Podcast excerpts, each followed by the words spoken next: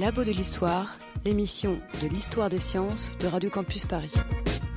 Bonjour à tous. Il a su mieux que Valls séduire la droite et la gauche pour parvenir au pouvoir. Il a créé les préfectures avant qu'Hollande ne veuille les supprimer. Il est à la fois corse de naissance, militaire de génie, insatiable conquérant, boucher permanent. Il a fait couler autant de litres d'encre qu'il a suscité de passions contradictoires. Il s'agit bien sûr de Napoléon. Mais aujourd'hui, c'est un Napoléon pas banal et un autre empire que nous allons découvrir.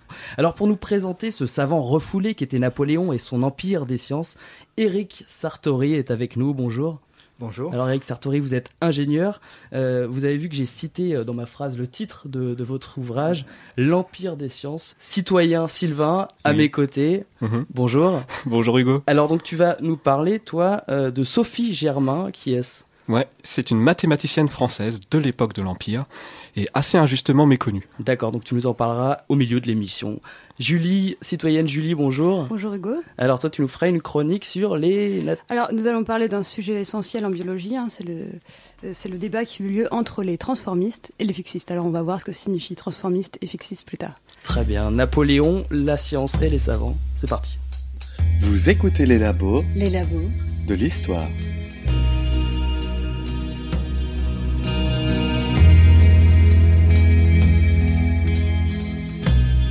Alors Eric Sartori, rebonjour. Euh, Dans notre histoire, euh, d'autres dirigeants politiques euh, ont été, sinon scientifiques, du moins des admirateurs de la science. Je pense à Louis XIV ou même bien avant François Ier. Mais avec Napoléon, c'est différent. C'est vraiment un homme qui va donner un pouvoir à la science, un pouvoir qu'elle n'a jamais eu auparavant et qu'elle elle n'aura pas après. Ah oui, et qu'elle ne retrouvera pas après. Oui, il y a, il y a une telle imbrication entre, entre l'élite scientifique, l'élite administrative euh, et, et Napoléon lui-même que, euh, oui, je crois que ce, ce terme d'empire des sciences est, décrit assez bien euh, la, la situation, et en tout cas c'est celui que j'ai trouvé le plus approprié, même s'il ne faut pas confondre évidemment avec l'empire des sciences. euh, bien.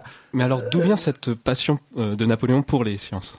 Oui, euh, bah, elle vient de, déjà d'une d'un intérêt de, Napoléon, élève et, très jeune pour les, mathématiques, surtout pour les, pour les mathématiques. Euh, intérêt qui s'est euh, poursuivi par sa, formation dans ce qui était à l'époque la seule formation à la fois méritocratique et euh, technique, scientifique, qui, qui était les écoles militaires, donc dans son cas l'école de l'artillerie. Et avant, il y avait aussi l'école du génie de, de Mézières qui a formé bien d'autres scientifiques comme Carnot, et etc. Et alors, dès, dès cette époque-là, dans les écoles militaires, euh, Napoléon s'intéresse déjà aux sciences. euh, Ah oui, très clairement, il s'intéresse aux sciences et il s'est intéressé aux sciences toute sa vie. Euh, dès- dès- du début à la fin, à Sainte-Hélène, il lisait encore des livres de sciences, en particulier euh, les livres qu'il avait fait écrire par les plus grands savants comme la BAI, etc., pour, euh, pour dire ce qu'il fallait enseigner, les programmes en fait scientifiques des lycées. Donc il, il lisait ces, il lisait ces ouvrages-là euh, ju- jusqu'à la fin de sa vie. Euh, il s'est fait élire à, à l'Institut des, des sciences et il en était très fier puisque à, à une époque où politiquement il n'était pas, euh, c'était avant le, le consulat, hein, il, il faisait figurer parmi ses, parmi les, ses titres en, en premier membre de l'Institut. Mais voilà, donc c'était pas seulement un, un grand passionné de sciences, mais ça a été aussi un acteur des sciences. Il a vraiment voulu intégrer la, la- la communauté scientifique euh, à l'époque. Il a, il a réussi. Oui, enfin, il il y avait donc il était vraiment lui-même passionné des sciences. Et il était non seulement passionné, mais il avait une culture scientifique telle qu'elle lui permettait de discuter avec les plus grands scientifiques de son temps en comprenant à peu près ce qu'il faisait. Euh, alors évidemment, il n'allait pas dans les subtilités des calculs de, de la place ou de ou de la géométrie. Voilà, euh, alors qu'est- de- qu'est-ce qu'il disait? Il était intéressé par quoi vraiment? C'était plus les mathématiques ou il était intéressé Parce qu'on connaît hein, le, Non, partout, par la la, par la, passion par la chimie. qu'il y avait aussi. Napoléon pour les maths, mais il y, il avait aussi voilà, la chimie. par il la chimie. Berthollet, Berthollet était, était un de ses grands, un de ses grands, même un ami, euh, plus qu'un, Mm. euh, plus que simplement euh, un sénateur, puisqu'il en a Oui. fait un sénateur. On en reparlera après, c'est vrai qu'il a aussi pas oui, mal donc co- non, même la, collègues. même la chimie. Alors Ch- Chaptal, il, il avait une, euh, une considération pour le chimiste Chaptal tel qu'il en a fait un ministre de l'Intérieur, ce qui n'est quand même pas banal. Mais il n'était pas ami avec Chaptal, mais avec Monge et Berthollet, il était véritablement ami. Euh, avec la place, il, euh, il, il, comprenait ce, ce, ce, dont, ce que la place faisait, il comprenait le programme scientifique de la place. Donc il, aurait, il aurait vraiment rêvé euh, être scientifique. Oui, enfin, c'est ce qu'il disait dans ses moments de dépression. Hein. oui, euh, par, par exemple, après avoir après ouais. après son abdication à, à, à Fontainebleau, il, il, rêve qu'on lui, et là il rêve vraiment qu'on lui laissera sa liberté et qu'il pourra il rêve de faire une seconde carrière d'explorateur en, en, Amérique. Ah d'accord, partir comme ça. Il rêve de partir avec Monge. Alors Monge, je suis vraiment un peu vieux. Euh, bon, et alors il demande à Arago, qui était un oui. disciple de Monge, c'est Arago qui l'a envoyé. Puis bon, de toute façon, c'était vraiment utopique. Mais non, non, il y a vraiment un, un réel intérêt pour pour les sciences. Et donc les, les et, savants, le, leur, enfin, envoyaient à Napoléon leurs ouvrages. Comment ils se, ils se cultivaient? Oui, Comment ils se nourrissaient de sciences lisait beaucoup de, de sciences tout au oui, long. Oui, de... il lisait, il lisait, euh, oui, il lisait les ouvrages de, de, de vulgarisation de la place. Mm. La, la, place avait cette, cette, cette, habitude de faire un, un ouvrage extrêmement euh, scientifique, puis après euh, quelque chose comme l'exposition du système du monde qui, qui, vulgarisait un peu plus ses doctrines. Alors Napoléon lisait ça et en discutait avec la place. Il y a cette, euh, cette d'ailleurs cette célèbre euh, discussion entre Napoléon et la place où euh, Napoléon dit à la place mais enfin qu'est-ce que vous faites de Dieu dans tout ça? Et la place lui répond euh, sire c'est une hypothèse dont je n'ai pas eu besoin. Euh, qui euh, c'est pas que la place était athée hein, mais c'est qu'il différenciait nettement le domaine pas que Napoléon euh, soit religieux particulièrement. Pas particulièrement non plus c'est un peu culotté quand même. oui oui mais oui mais les, et, et, ça il y avait entre on en parlera peut-être avec les, mm. les médecins mais il y avait entre Napoléon et les scientifiques un franc parler absolument euh, original, enfin qu'on qu retrouve euh, vraiment. Euh, il y avait un, nul, un, nul un, véritable rapport euh, maître-élève entre euh, les scientifiques et Napoléon, où ils se mettaient euh, sur le même sur pied d'égalité? Non, non, ils se mettaient pas. Sur, non, non, il avait. Et il les admirait. Non, il les admirait. Ils se mettaient pas sur le sur le même pied d'égalité. Ils, ils, rêvaient de, de de faire ce que certains d'entre eux faisaient, mais mais, euh, mais est-ce qu'il n'y a pas aussi, de la part de Napoléon, une, une démarche de séduction euh, des scientifiques ah, si, très, très clairement, très une... clairement. Il y, a, il y a la volonté, euh, il y a la volonté d'abord aussi de faire de la, la, France la puissance scientifique dominante de l'époque. Et il y a une anecdote que j'aime bien rapporter, qui est celle de la, la visite d'une scientifique anglaise, Marie Somerville. Marie Somerville, c'est une des, des, plus importantes physiciennes anglaises de, de l'époque, qui a traduit Laplace en anglais. Et pour donner un exemple de ce qu'était l'Empire des sciences, les, Anglais euh, s'étonnaient que euh, les élèves de l'école polytechnique, par exemple, étudient la place, alors qu'en Angleterre, il y avait peut-être dix savants qui étaient capables de comprendre ce que, ce que faisait la place et les mathématiques de la place. Oui. Ça donne une idée de, de, de ce qu'était la, la, la, la, science en France à cette époque. Et donc, après la chute de l'Empire, Marie Somerville vient euh, rencontrer euh, Laplace et, et, les autres savants français qui travaillaient dans une structure informelle qui s'appelait l'école d'Arcueil autour de la place et Berthollet. On en reparlera, oui. Ouais. Donc, elle, se, elle, elle, vient les rencontrer et là, cette phrase qui est, je crois, assez révélatrice, elle dit j'avais un peu de mal à suivre la conversation ordinaire en français, mais lorsqu'on parlait de science, je n'avais aucun mal parce que tous mes livres de science étaient en français. Oui, c'était la langue scientifique. C'était la langue scientifique. Ouais, vous le disiez, la, la, France dominait vraiment le monde. En oui, oui, c'est le, le, résultat d'une politique euh, qui, qui, a commencé avant Napoléon. Parce oui, que voilà, ce que je veux dire, c'est que Napoléon est arrivé, l'état de la science était quand ah, même oui, euh, mais, bien, euh, bien oui, avancé. Oui, mais euh, il y a eu cette volonté, il y a eu une, une, une, une volonté d'une politique scientifique chez Napoléon et sur tous les domaines de la, sur tous les domaines de la science et, et aussi dans le développement de l'industrie. Mmh. Chaplin. Euh, Napoléon a mis en place tous les instruments d'une politique scientifique, des grands prix pour orienter les sciences dans telle ou telle direction qu'il jugeait intéressante. Et dès, dès qu'une euh, nouveauté surgissait quelque part, l'idée de Napoléon était que la, la République française, ça c'était à l'époque où il était encore au, au consulat qu'il avait employé ce mot, disons que la République française ou l'Empire s'en empare. Et c'était mmh. exactement ce qu'il a fait. Quand Volta a, a, inventé la pile, Volta a été immédiatement invité euh, à, à, à présenter sa pile à l'Institut en présence de Napoléon lui-même. Volta a été fait sénateur d'Empire. Euh, il a eu droit à un beau blason. D'ailleurs, c'est assez amusant parce que tous les scientifiques, ou une grande partie des, des, des scientifiques les plus importants, ont été anoblis par Napoléon. Ouais. Ça aussi, c'était une innovation.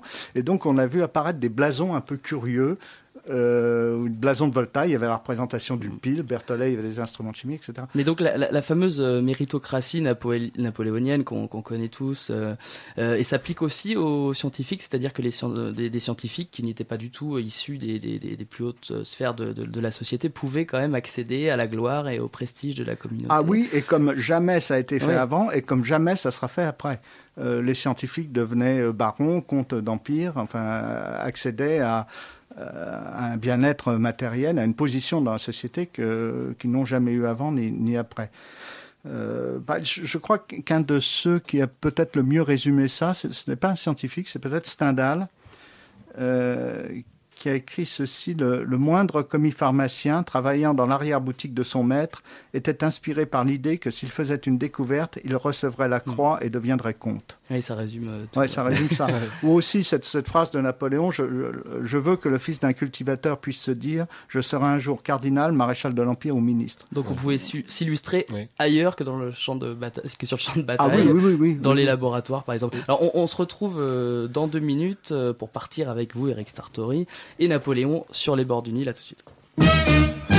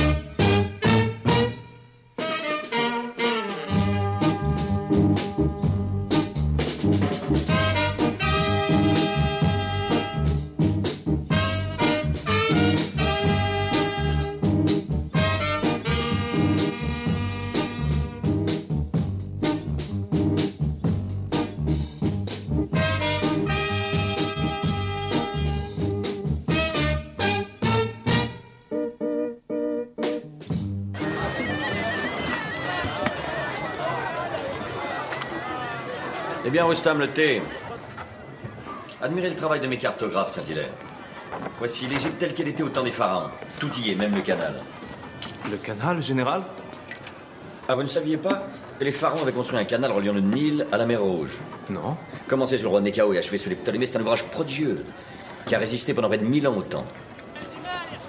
Une meilleure idée serait de, de creuser un autre canal qui relierait la mer Rouge à la Méditerranée. En partant de Suez, par exemple. Qu'en pensez-vous? C'est-à-dire que moi, je m'occupe de zoologie, alors. Ces histoires de canaux. Mais mon cher Saint-Hilaire, un savant doit être curieux de tout. Je me suis bien fait traduire le Coran, moi. Et ça, ça vient d'être traduit de l'anglais. Ne fais pas d'illusions. À Paris, on dira que l'Égypte est un échec politique et un gouffre financier. Je compte sur vous et vos collègues pour faire taire mes détracteurs. À vous de faire savoir partout que notre épopée aura des effets incalculables sur la civilisation. Ce sera notre façon de vous remercier pour ce beau voyage, général. Voilà, alors c'était un extrait du film euh, Napoléon en 2002 avec Christian Clavier, qui joue remarquablement Napoléon.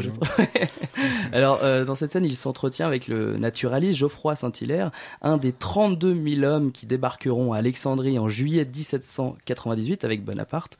Alors, l'originalité euh, de cette euh, expédition, c'est que le corps expéditionnaire comprend une commission des sciences et des arts avec 110 savants, dont euh, Geoffroy Saint-Hilaire, de toutes les disciplines. Alors il y a des mathématiciens, des naturalistes, des chimistes.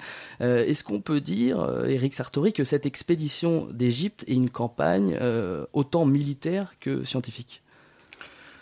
Oui, en tout cas, il y a la, volonté de, Napoléon de- de- d'en faire une expédition militaire et scientifique. Euh, une, une expédition qui aura, euh, qui en- entraînera une extraordinaire fascination pour euh, pour l'Égypte.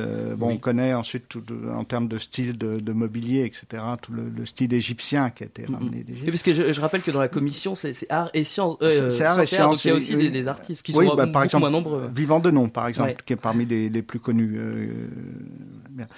Et, d'ailleurs, scientifiques et, artistes, euh, ce, ce sont sont pas si indifférents, sont pas si différenciés que ça. Ce sont par exemple les, jeunes, les cohortes de jeunes polytechniciens formés par Monge au dessin euh, géométrique, euh, enfin la géométrie analytique, qui euh, qui reproduisent les, motifs égyptiens, les, sculptures égyptiennes, les temples, et qui, pour une bonne partie, font euh, toute la, la partie euh, décoration des dessins euh, de ce que sera ce, ce monument éditorial que sera la description de l'Égypte, euh, dont Fourier, autre scientifique, sera Alors, le responsable on, on en éditorial. Vous parliez de Monge, du mathématicien, c'est Oui. c'est une, la fi- une des figures de proue de, de, de cette expédition.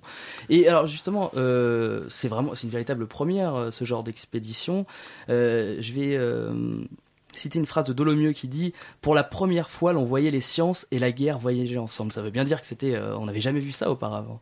Oui, oui, oui, oui, oui. euh, Ça vous fait sourire N- Oui, parce que ça, ça me fait penser. Alors, ça, ça me fait penser à une remarque de, de l'anglais Davy. Je ne sais pas si, si on en parlera du chimiste oui, anglais chimiste, euh, oui. Davy, qui était en compétition avec les, les chimistes euh, français et qui était furieux de voir que le Moniteur, le journal de l'Empire, lorsqu'il y avait une compétition, euh, par exemple pour la découverte de tel élément chimique, une, une compétition entre savants euh, anglais et français, eh bien le journal de l'Empire, le Moniteur, faisait des publications accélérées et, et publiait des résultats scientifiques au milieu des bataillons de victoire, et, etc. Donc il y a une vraie volonté de communication de la part de Napoléon euh, de Ah ce oui, point de vue. il utilise la science pour sa propagande, en partie.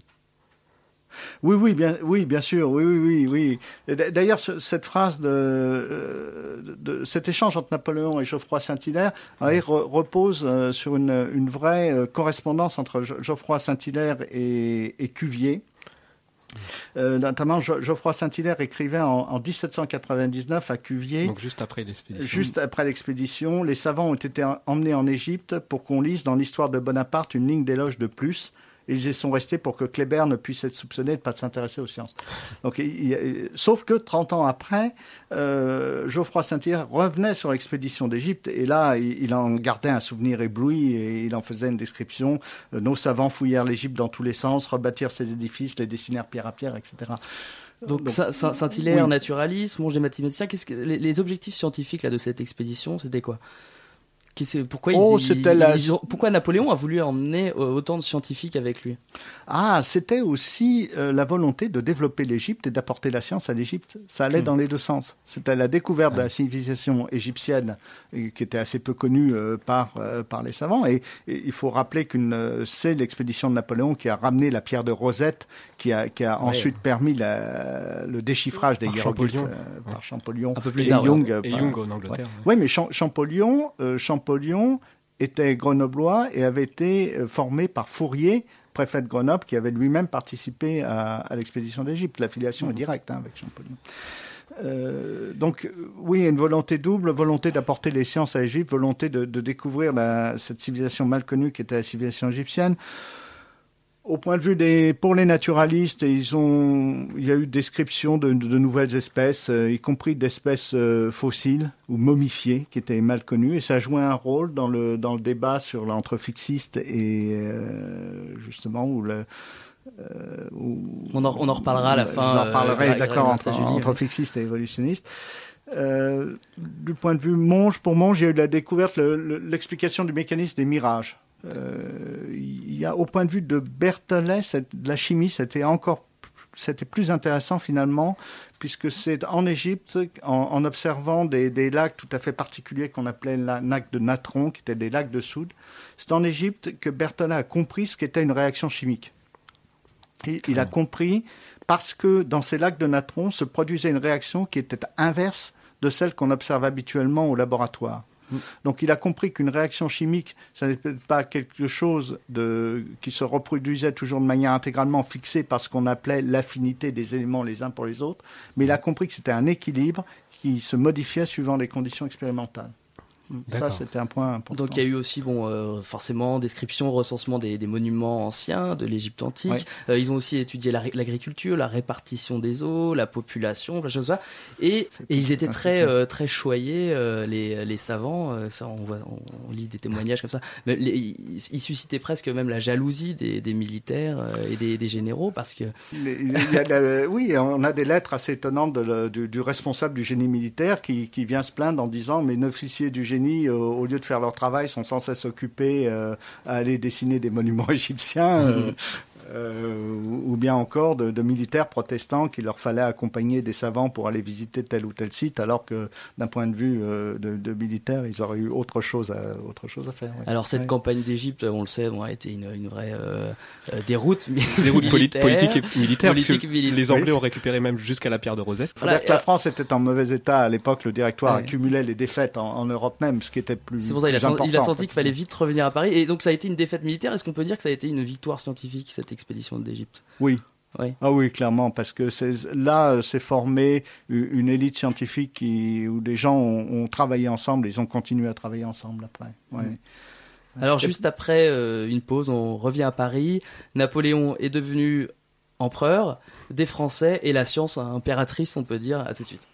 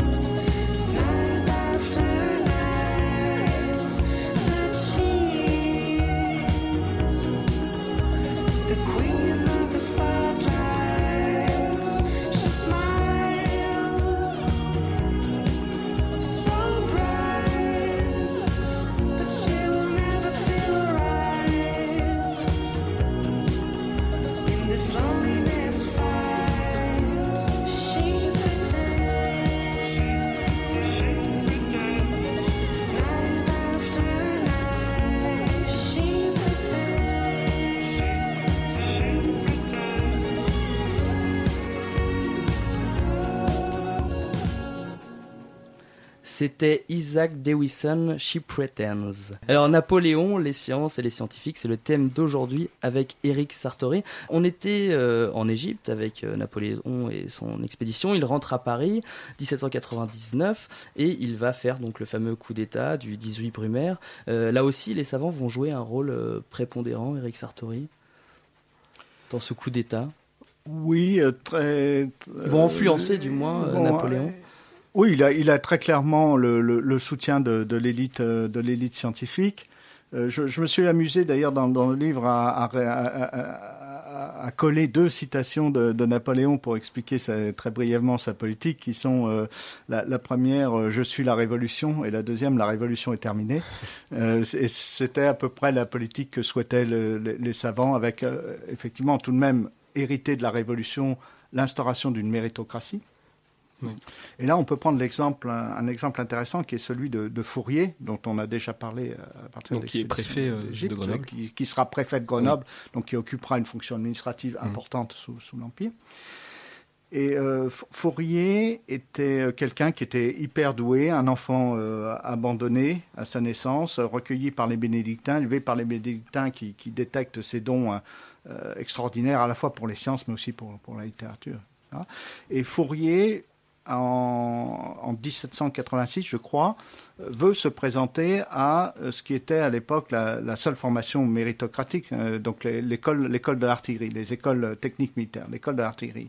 Fourier se présente, Fourier est reçu euh, premier, et il reçoit du ministre de la guerre d'Argenson cette lettre. Fourier, quand il sera un second Newton, ne pourrait pas être admis dans l'artillerie car il n'est pas noble.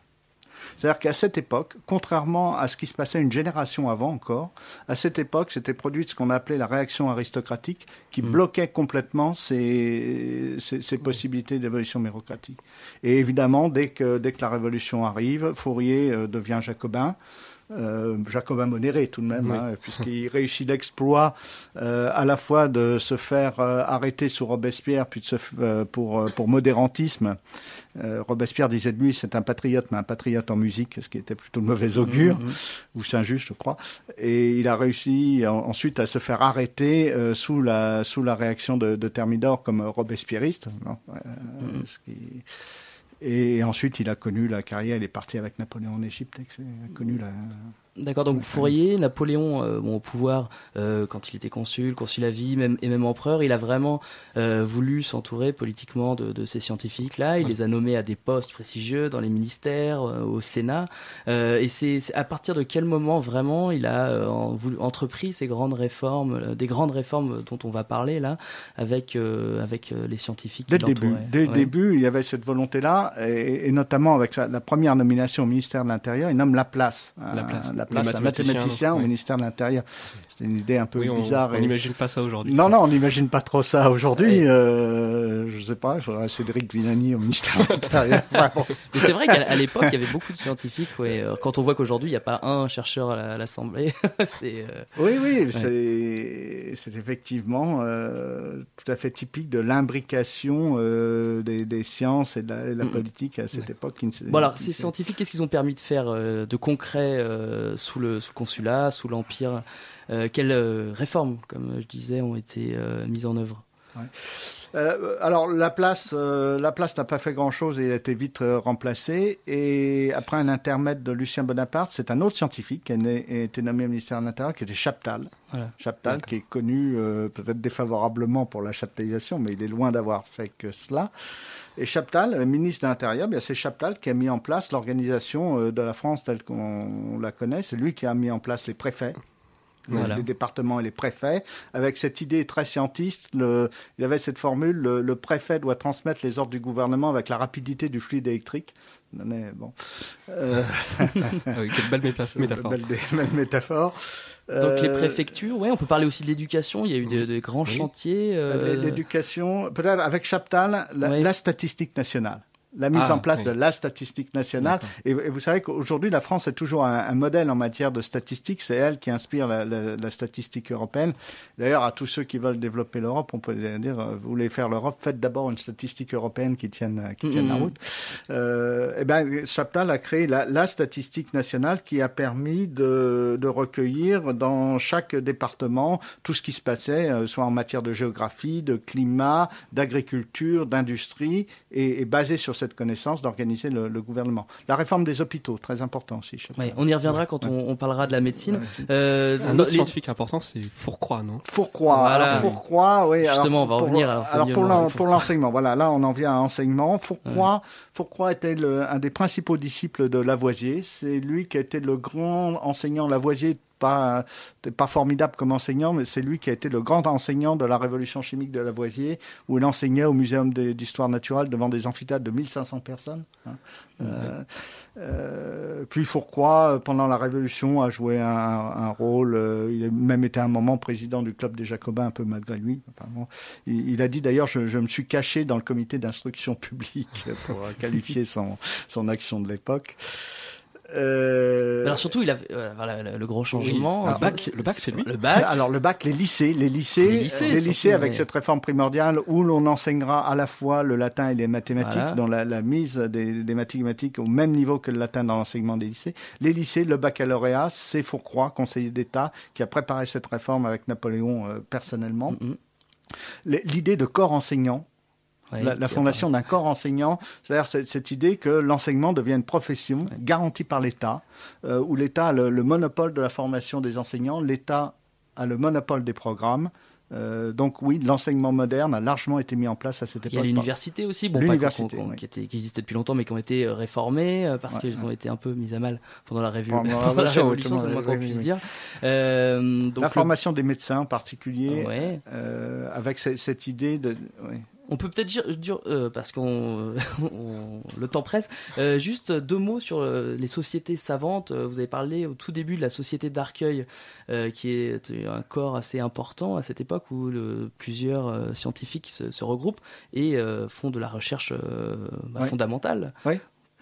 Oui, c'est aussi une invention de, de l'époque napoléonienne, cette, euh, cette notion d'équipe de recherche qui se forme, de scientifiques qui collaborent ensemble pour, euh, sur des sujets comme la, la lumière, la polarisation de la lumière avec Malus par exemple, ou comme, euh, comme la vitesse du son, etc. Et la Société d'Arcueil, c'est l'institut en plus jeune. C'est-à-dire que les, les- les scientifiques nommés à l'institut à l'époque étaient encore assez jeunes et bloquaient complètement les possibilités de promotion des, des scientifiques plus jeunes euh, qui n'avaient pas les moyens d'exposer leurs travaux. Donc Laplace et Berthollet, qui ont été conscients de ça, ont inventé autour d'eux une société qui se réunissait à Ils voulaient- Arcueil où les jeunes scientifiques pesaient. Et il pouvaient voulait venir. succéder aussi au fameux cercle de, euh, de l'Arsenal. De l'Arsenal, oui, Lavoisier avait déjà dit ça. C'est vrai, cette idée de faire collaborer des scientifiques entre eux et Lavoisier euh, ayant forcé quasiment Laplace à collaborer avec lui sur certains sujets comme la, la calorimétrie, l'étude des échanges de chaleur, c'est un modèle qui avait été créé par Lavoisier mais qui est là repris avec une, ampleur euh, inégalée euh, ju- jusqu'à présent inusitée. Donc euh, un grand soutien à la recherche, même la, la, la Même la recherche, recherche Est-ce qu'il y fondamentale. avait des femmes euh, dans cette société d'Arcueil? Non? Alors non, je ne crois pas. Non, non, que uniquement les femmes des, des savants en tant que telles, mais pas de, pas de femmes Bon alors on scientifiques. va, on va en découvrir une femme maintenant. Vous écoutez les labos Les labos. de l'histoire. Alors Sylvain, tu vas nous parler maintenant euh, de la fameuse Sophie Germain, une mathématicienne française née en 1770, 1776, pardon, donc euh, vraiment au, mo- le- au moment oui. qui nous intéresse. L'époque de l'Empire. Voilà. permettez-moi d'abord de faire un saut plus loin dans le passé. Nous sommes en 212 avant Jésus-Christ, sur la plage de Syracuse en Sicile. Le soir approche et un vieillard esselé est là, absorbé par la réflexion face au cercle qu'il trace sur le sable fin. Il est indifférent au tumulte qui embrase la ville, alors envahie par les soldats romains. Ce vieillard, c'est Archimède, un des plus grands mathématiciens grecs, auteur d'innombrables découvertes, dont celle du fameux principe qui lui valut le cri Eureka euh, lequel cri résonne encore à travers les siècles jusqu'à nous, à chaque fois que nous faisons déborder notre baignoire en rentrant dans notre bain, n'est-ce pas Hugo? Ar- Archimède se trouve donc sur la plage, perdu dans ses pensées. Un Romain arrive et veut l'emmener, le savant refuse, le soldat s'irrite, dégaine son épée et commet l'irréparable. Archimède succombe à même ces figures géométriques. Mais quelle tragédie J'en ai les larmes aux yeux, Sylvain. Mais bon, alors quel est le, le- le rapport avec euh, Sophie Germain et la période qui nous intéresse? Eh bien, je pense vous avoir raconté cette légende telle que Sophie Germain l'a lue dans la bibliothèque familiale dans les années 1780, alors qu'elle était toute jeune fille. L'histoire l'aurait émue au point de la convaincre de se consacrer corps et âme aux mathématiques. Son père, un riche bourgeois commerçant, veut d'abord l'empêcher d'étudier ce domaine qu'il considère réservé aux hommes. Bon, il finit par s'incliner devant l'abnégation de sa fille, qui consacre ses nuits à cette science. Sophie Germain apprend en autodidacte, mais elle se heurte vite aux préjugés sexistes des institutions, qui perdurent même après la Révolution. Alors, du coup, elle se démonte pas, elle se travestit et prend le pseudonyme d'Auguste Antoine Leblanc pour se procurer les cours de l'école polytechnique et pour correspondre avec les autres mathématiciens. Un vrai parcours de combattante. Mais euh, qu'est-ce qu'elle étudie au juste, cette euh, Sophie Germain? Eh bien, elle s'intéresse à l'arithmétique, en particulier au grand théorème de Fermat. Alors, un petit rappel, celui-ci affirme que l'équation x puissance n plus y puissance n égale z puissance n n'a pas de, de solution entière lorsque n est strictement plus grand que 2. Oh, On t'a paumé Sylvain. C'est pas grave. Ce qu'il faut retenir, c'est que ce fut un des plus grands problèmes mathématiques des derniers siècles, et il n'a été démontré que récemment, au début des années 1990, par Andrew Wiles. Bon, alors sans réussir la démonstration complète, Sophie Germain, alias Monsieur Leblanc, fait néanmoins une percée novatrice connue aujourd'hui sous le nom de théorème de Sophie Germain. Donc elle, enfin, ou, il, c'est ce nom, euh, la partage par courrier avec le plus grand savant de l'époque, l'allemand Karl Friedrich Gauss. Donc leur correspondance se développe à partir de 1804. Mais en 1806, euh, Napoléon envahit la Prusse, euh, où se trouve la ville natale de Gauss, Brunswick. Alors, un génie des mathématiques, totalement absorbé par la science, dans une ville envahie par des conquérants étrangers, euh, ça ne te rappelle rien, Hugo? Ta, ta, ta, ta, ta, mais bien sûr Ne serait-ce pas le début de ta petite chronique euh, avec le destin tragique d'Archimède? Absolument. Et Sophie Germain a peut-être eu peur que l'histoire se reproduise. Donc elle demande au général Pernetti, qu'elle connaît, de se renseigner sur la sécurité de Gauss. Bon alors, Gauss va très bien, hein, mais du coup, il apprend la véritable identité de Sophie Germain. Et sa surprise se lit dans la lettre qu'il lui adresse le 30 avril 1807. Alors je cite Gauss. ta voix d'allemand. Comment vous décrire mon admiration et mon étonnement en voyant se métamorphoser mon correspondant estimé, Monsieur Leblanc, en cet illustre personnage qui donne un exemple aussi brillant que ce que j'aurais peine de croire. Le goût pour les sciences abstraites en général, et surtout pour les mystères des nombres, est fort rare. On ne s'en étonne pas. Les charmes enchanteurs de cette sublime science ne se décèlent dans toute leur beauté qu'à ceux qui ont le courage de l'approfondir. Mais lorsqu'une personne de ce sexe, qui, par nos mœurs et par nos préjugés, doit rencontrer infiniment plus d'obstacles et de difficultés que les hommes à se familiariser avec ces recherches épineuses, sait néanmoins franchir ces entraves et pénétrer ce qu'elles ont de plus caché, il faut sans doute qu'elle ait le plus noble courage, des talents tout à fait extraordinaires, le génie supérieur. Oh là là, je, je, je suis ému là. Quel lyrisme Ouais. Et euh, qu'est-ce qui se passe ensuite Eh alors ben, bon, Sophie Germain continue ses travaux sur l'élasticité des corps notamment. L'Académie des sciences lui remettra même un prix pour un mémoire sur le sujet en 1816. Elle devient aussi la première femme autorisée à assister aux séances de l'Institut de France. Mais elle n'obtient pour autant aucune charge professionnelle et elle meurt en 1831. Bref, Sophie Germain est surtout une femme de science qui reste largement méconnue en dehors du cadre restreint des mathématiciens et malheureusement, elle n'est pas la seule. Merci beaucoup Sylvain. Eric Sartori, alors cette euh, Sophie Germain, vous en... Ah, elle très- apparaît très plusieurs fois dans, vos- mais- dans votre... oui. Vous êtes ému, oui, on voit une, une demi-larme qui Ouais, sort de vos yeux.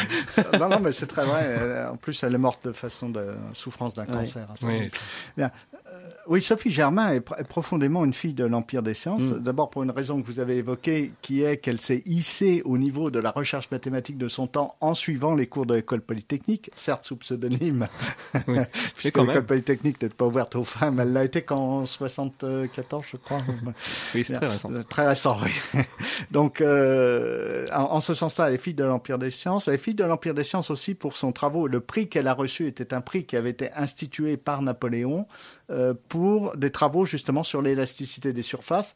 Pourquoi C'était cette volonté de Napoléon de s'emparer de, de tout ce qui apparaissait? Un physicien allemand, Chladni, avait visualisé euh, les, les vibrations des membranes de, de tambours qu'on frappe avec des, des- du sable coloré, par exemple. Ça faisait des figures absolument magnifiques. Et euh, Sophie Germain a voulu interpréter mathématiquement ces, ces- ces D'accord. figures-là et s'est s'est lancée dans cette étude-là. Et c'est pour cela qu'elle a été récompensée par ce prix créé par, euh, par Napoléon. Juste euh, avant de, de, de, de passer, j'aimerais qu'on s'arrête un petit peu sur euh, une science, enfin un domaine de la science euh, très important à cette époque, c'est la médecine. Euh, alors, ce qui est très paradoxal, c'est que Napoléon a eu euh, quand même un peu de mal avec euh, cette médecine. Il était assez sceptique, pour pas dire méprisant, avec certains des, des médecins de son époque. Et pourtant, la médecine a connu une véritable révolution. Comment expliquer ce, ce, ce- cette ambivalence de Napoléon à l'égard de la médecine Oui, oui. il- il- bon, on raconte qu'il accueillait euh, régulièrement son, son médecin privé, Corvisart, en, en lui demandant euh, charlatan combien vous avez tué de personnes aujourd'hui. Sympathique. Et il, il nommait la médecine l'art des assassins. Euh, la- la- la- C'est c'est horrible. Euh, oui, euh, oui, tiens, mais ça, ça, ça, je vais revenir dessus euh. Un, un instant après. parce que, euh, oui, et c'est en même temps, euh, grâce à, à Fourcroy notamment, euh, grâce aux, aux chimistes, grâce, euh, grâce aux médecins aussi formés, euh, formés au contact avec les chimistes, qui commencent à recevoir des formations scientifiques hein, à cette époque, que Mhm. se crée en France, la, au fond, la médecine moderne avec deux mots clés, euh, deux, deux directives instituées par euh, Fourcroy peu lire, beaucoup voir et beaucoup faire, c'est-à-dire une formation pratique en même temps Mhm. qu'une formation théorique, même, et euh, l'enseignement au lit du malade. Voilà. Euh, donc les, la formation des médecins dans les hôpitaux se fait avec ces visites d'internes qui qu'aujourd'hui on connaît comme visites d'internes, mais qui se mettent en place, les étudiants en médecine qui viennent voir des cas, qui, Mm, qui- mm, qui mm, apprennent. mm, mm. Donc c'est- oui la médecine moderne et beaucoup de médecins étrangers viendront se former euh, en France. C'est aussi la, la technique de l'auscultation qui se met en place. Ouais. Euh, Parce par- que avant, avant, comment, Corvisart, comment. On on, ne sculptait pas on comment vous savez est, les- que en- encore, euh, enfin 30 ans, euh, 30 ans avant, euh, d'ailleurs c'est un débat qui réapparaît au- aujourd'hui, mais 30 ans avant, on pouvait consulter les médecins par lettre.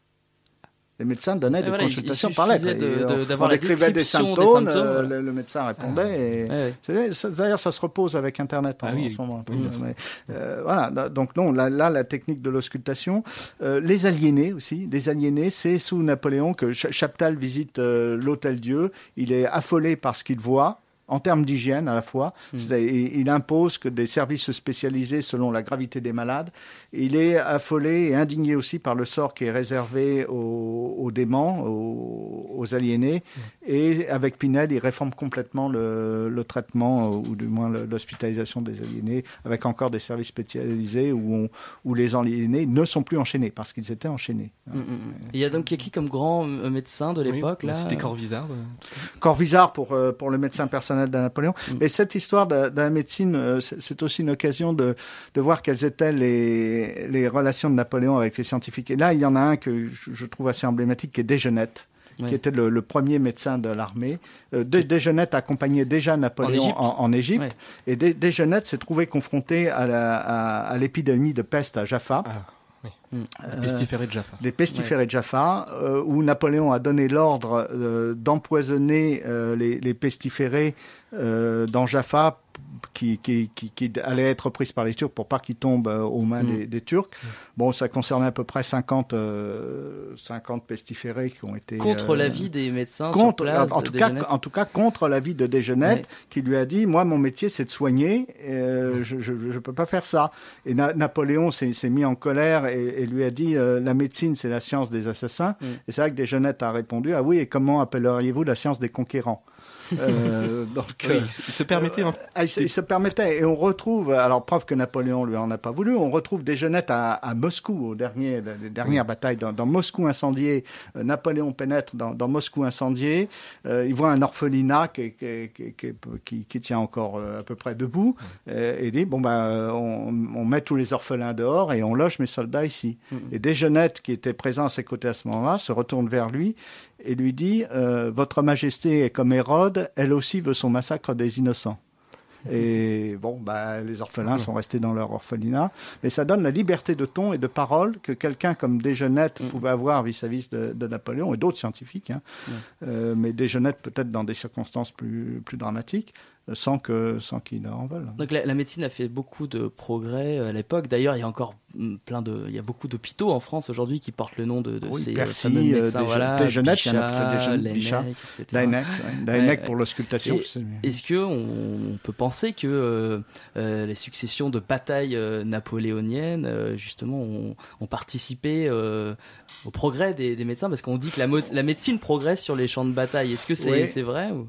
Oui, oui. On, bon, les, techniques d'amputation avec l'arrêt, on a, reproché à l'arrêt d'ailleurs d'amputer un peu trop rapidement, mais ça avait ses, avantages parce que du coup, ils souffraient moins. Et puis, euh, l'arrêt, oui. Euh, oui, il faut porter aussi au crédit de Napoléon, euh, soutenu par son service de santé, une, une volonté, c'est toujours de distinguer le service de santé aux armées et les combattants. Et pour, lui, il a donné à plusieurs fois des ordres très clairs que le service de santé ne doit pas être armé, ne doit pas être considéré comme des combattants. Bon, ça c'était les médecins. Euh, juste après euh, une pause musicale, on retrouve Julie, ses naturalistes et les grands débats houleux au muséum à cette époque.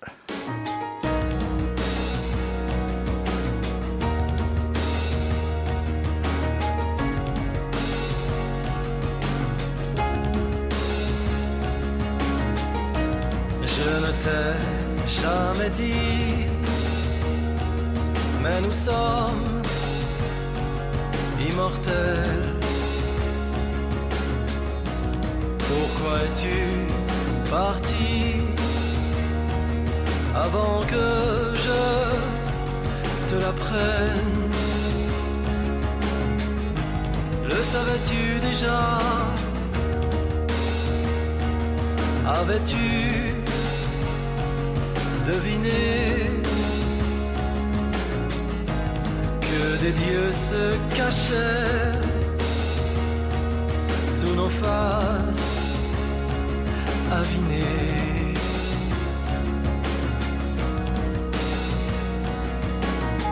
Tous les baisers reçus, savais-tu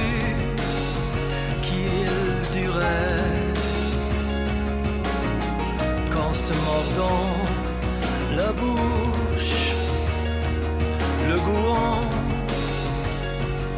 revenait et qu'il y avait du sang qui ne sécherait pas. Tu me donnais la main pour boire de Je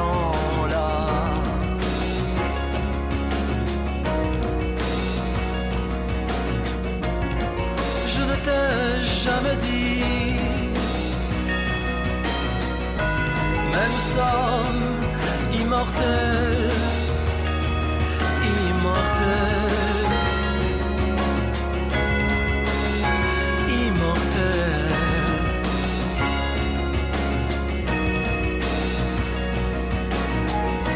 As-tu pensé parfois que rien ne finirait?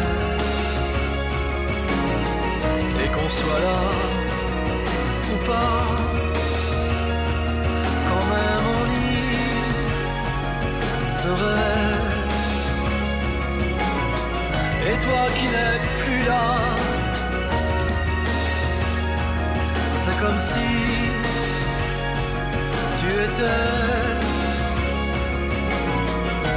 plus immortel que moi.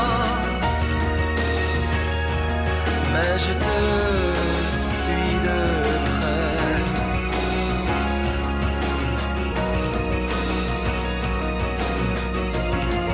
Je ne t'ai jamais dit, mais nous sommes immortel,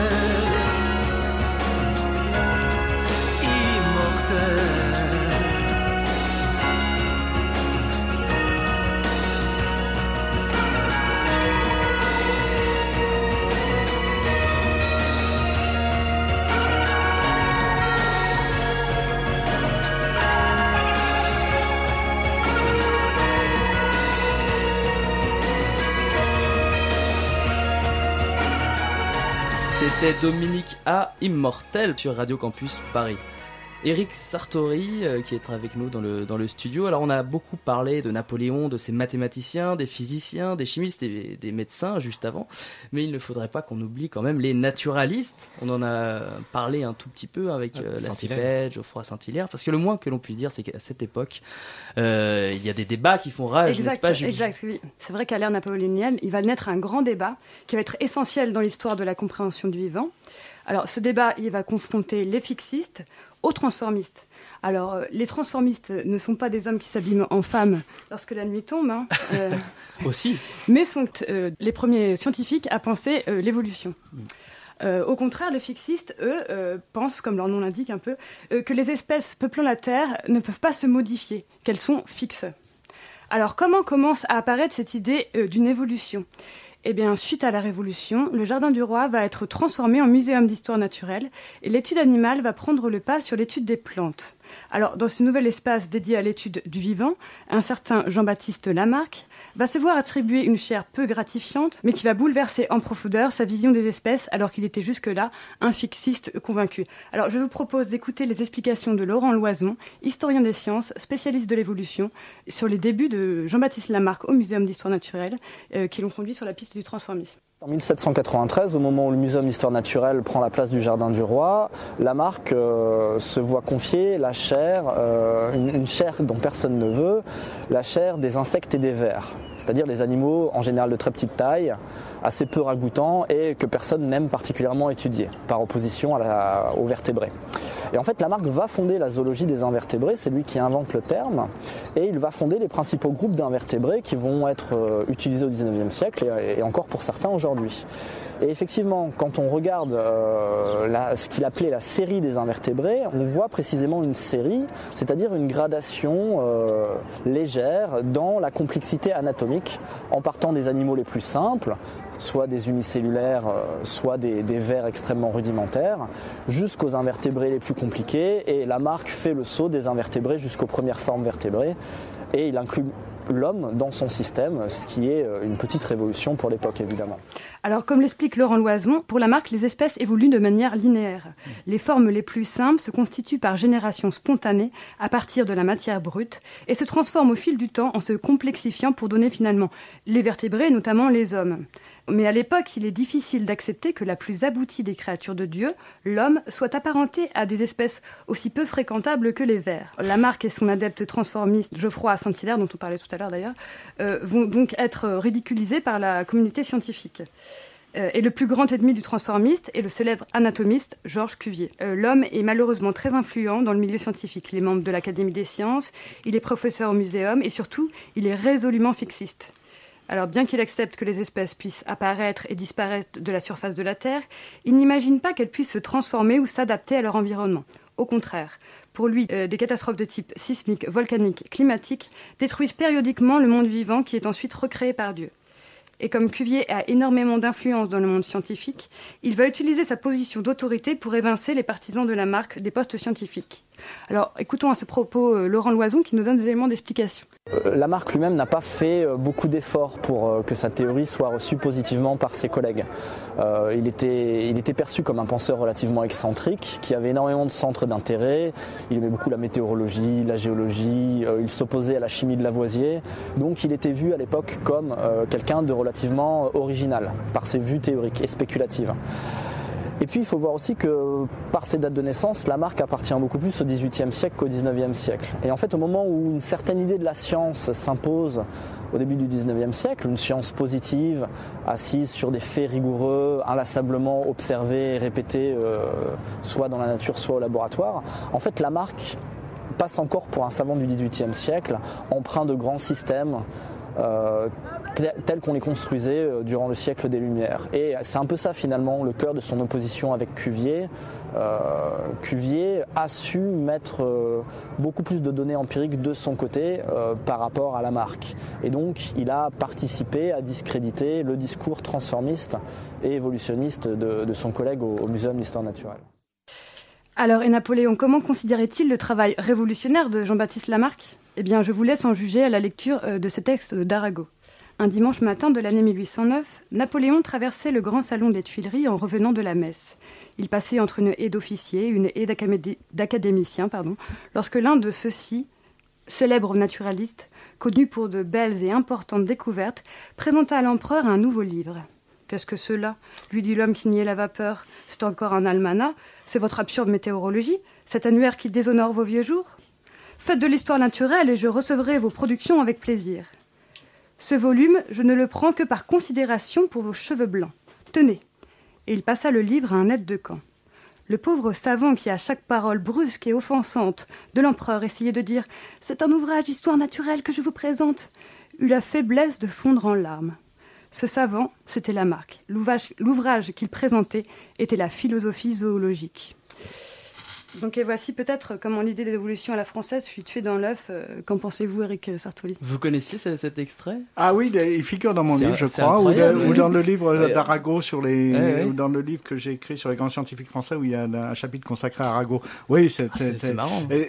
D'ailleurs, la suite. c'est marrant, le pauvre, c'est triste. non, non, mais à, la suite, il y a un, autre sénateur qui vient présenter un autre ouvrage à Napoléon et euh, juste après la marque, Napoléon lui dit Ah bah décidément, euh, au Sénat, euh, vous avez que ça à faire que d'écrire des livres. Et l'autre sénateur lui répond bah, compte tenu de, de l'autonomie politique que vous nous laissez, c'est bien. enfin, on n'était pas obligé de fondre en larmes devant Napoléon, on pouvait aussi lui rétorquer. Alors, est-ce que vous pensez que, que peut-être Lamarck était trop vieux pour séduire Napoléon que...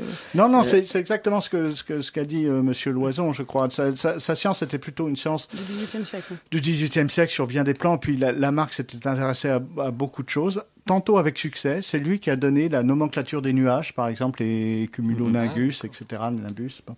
Euh, et puis à d'autres, euh, effectivement, il s'était lancé dans la météorologie où mm. il, donnait des almanachs qui, qui, qui valaient rien. Enfin bon, euh, donc il y avait ça. Maintenant, euh, je ne sais pas si vous êtes fan des éloges académiques. On a, une littérature un peu particulière. On n'en reçoit pas très souvent, mais bon. Non, non, mais si. Alors, il y, en a un qui vaut le coup parce que Cuvier, en tant que, en tant que secrétaire ah général de l'Institut, a eu à faire l'éloge de la marque. Mm. Et l'éloge académique de la marque par Cuvier est un modèle de vacherie académique. mais Cuvier était, euh, c'était un, il n'était pas tendre hein, non plus. Non, euh. non, non, non, Cuvier n'était pas. Non, non, euh, Cuvier était très avide de, de place. Il, sous, sous l'Empire comme sous la Restauration mm. ensuite, où il accumulait un peu tous les, tous, tous les pouvoirs. Ouais, comme... Mm. Oui. Bon, euh, alors on vient d'avoir euh, un aperçu là assez, euh, assez complet de, de, de, ce qui se passait, de scientifique sous Napoléon, de, du, lien qu'avait Napoléon, du lien très fort qu'avait Napoléon avec les sciences. Est-ce que quand vous, quand vous avez fait cet ouvrage, Eric Sartori, vous n'êtes pas senti un petit peu chagriné par le fait que aujourd'hui, justement, vous en parliez tout à l'heure, la science occupe une place très faible, dans, Dans, dans, la politique? Est-ce que vous êtes je vais pas dire que vous, et beaucoup de médecins à l'Assemblée nationale. beaucoup de médecins, vous vous dites, on a, on, a, on a, du travail à faire et finalement, euh, de ce point de vue-là, cette époque euh, pourrait être euh, un modèle? Bah, je suis, oui, un peu nostalgique, en tout cas, de cette coupure entre littéraire et scientifique oui, qu'on observe aujourd'hui. Qui, persiste, qu'on observe aujourd'hui, ce qui n'était pas le cas au XVIIIe siècle, ce qui n'était pas le cas sous, sous l'Empire. Bon, en tout cas, euh, merci euh, beaucoup, Eric merci Sartori. Euh, vous nous avez fait découvrir un pan passionnant de l'histoire des sciences et un Napoléon un peu différent, moins belliqueux. et merci d'avoir bravé la pluie pour venir jusque dans nos, dans nos studios. merci Lise beaucoup pour la réalisation, Sylvain, Julie, tout le monde. Salut. Au revoir.